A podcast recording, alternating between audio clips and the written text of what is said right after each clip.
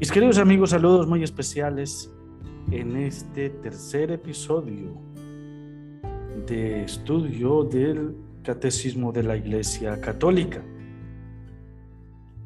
Antes de iniciar, eh, les invito a que oremos al Señor para que a través de su Espíritu Santo podamos entender y comprender lo que nos, nos dice la Iglesia y nos instruye a través del catecismo.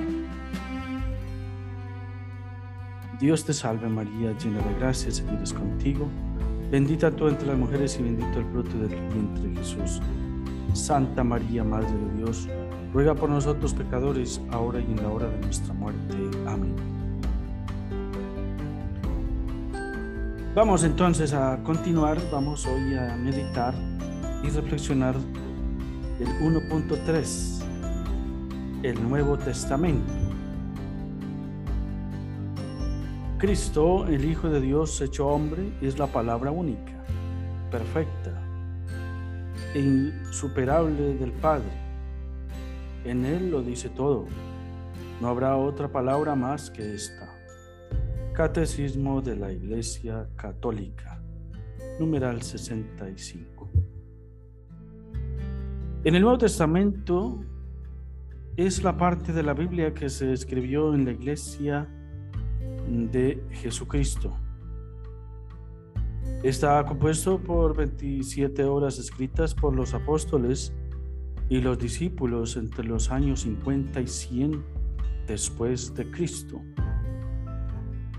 Entre ellas hay 25 cartas dirigidas a diversas comunidades. 13 son de San Pablo. Esos libros fueron pronto considerados el fundamento apostólico de la fe de la Iglesia. Nos ofrecen la verdad definitiva de la revelación divina. Catecismo de la Iglesia Católica, numeral 124, que los apóstoles anunciaron, testificaron y transmitieron. Los cuatro evangelistas San Mateo, San Marcos, San Lucas y San Juan dan testimonio de sus libros, cada uno a su manera, de los hechos, gestos y palabras de Jesucristo, Hijo de Dios y Señor nuestro, y de su pasión y resurrección. En los Hechos de los Apóstoles, el evangelista San Lucas describe la historia de la iglesia primitiva que se constituye bajo la autoridad de San Pedro en Jerusalén y el desarrollo de las primeras misiones, especialmente las de San Pablo. Muestra al Espíritu Santo luz, seguridad y amor a los primeros cristianos.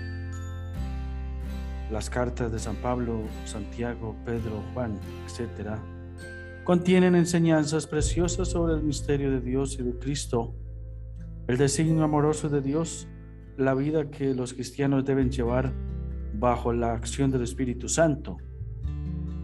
El último libro del Nuevo Testamento, el Apocalipsis de San Juan, contiene imágenes proféticas y el anuncio de la victoria definitiva de Dios sobre los poderes del mal.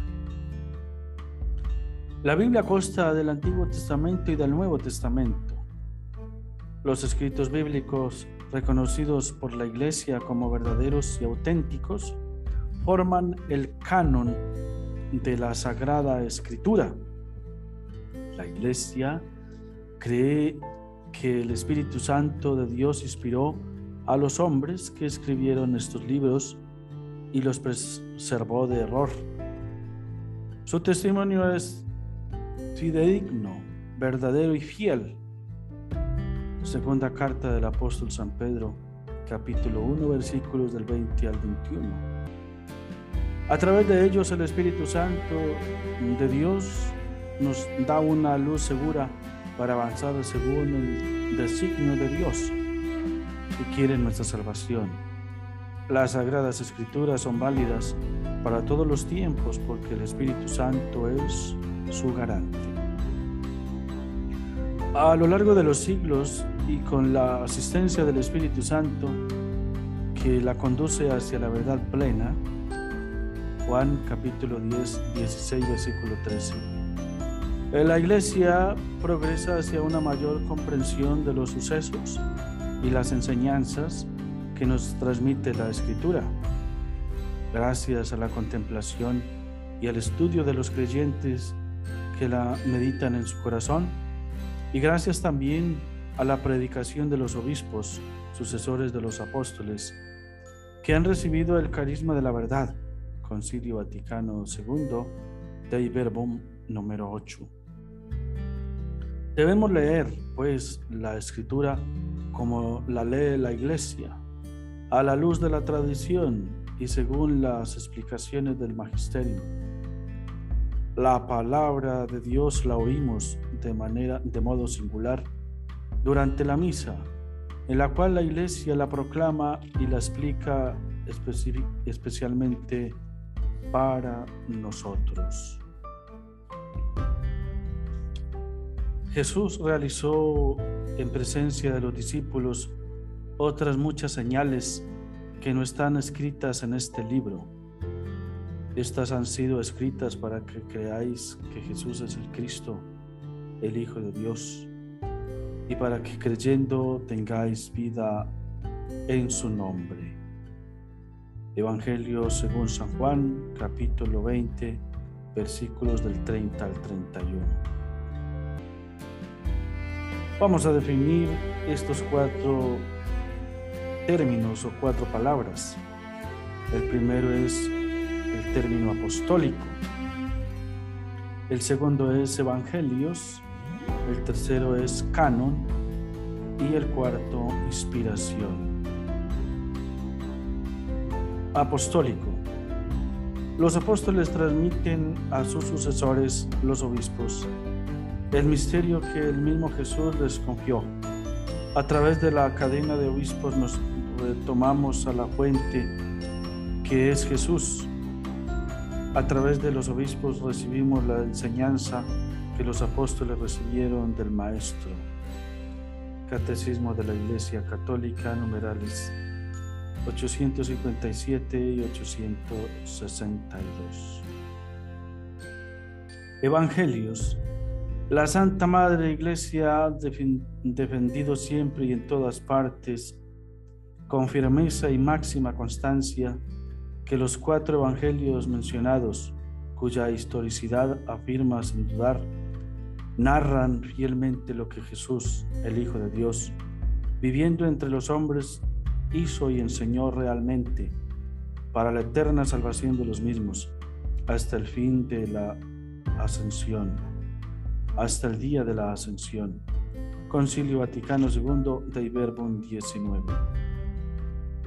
Por ello, los evangelios son el corazón de todas las escrituras Catecismo de la Iglesia Católica, numeral 125.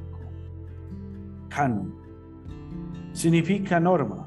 Así se designa a la colección de escritos de la Biblia que fueron reconocidos por la comunidad de los creyentes como inspirados. Solo esos libros pueden leerse durante el culto divino. Inspiración. Se llama inspiración a la ayuda prestada por el Espíritu Santo para la redacción de los libros de la Biblia. Bien amigos, queridos oyentes de este podcast, el Catecismo de la Iglesia Católica en este tercer episodio, se nos ha invitado a meditar sobre estos aspectos que es fundamental para nuestra fe cristiana católica. Mis queridos amigos, no olvidemos que la fe la alimentamos en la medida en que nos formamos y la fundamentamos en Jesucristo nuestro Señor. Les ha hablado el Padre Alcides de Jesús Orozco, sacerdote de la Iglesia Católica, misionero redentorista. Nos estaremos encontrando en el próximo episodio. Felicidades.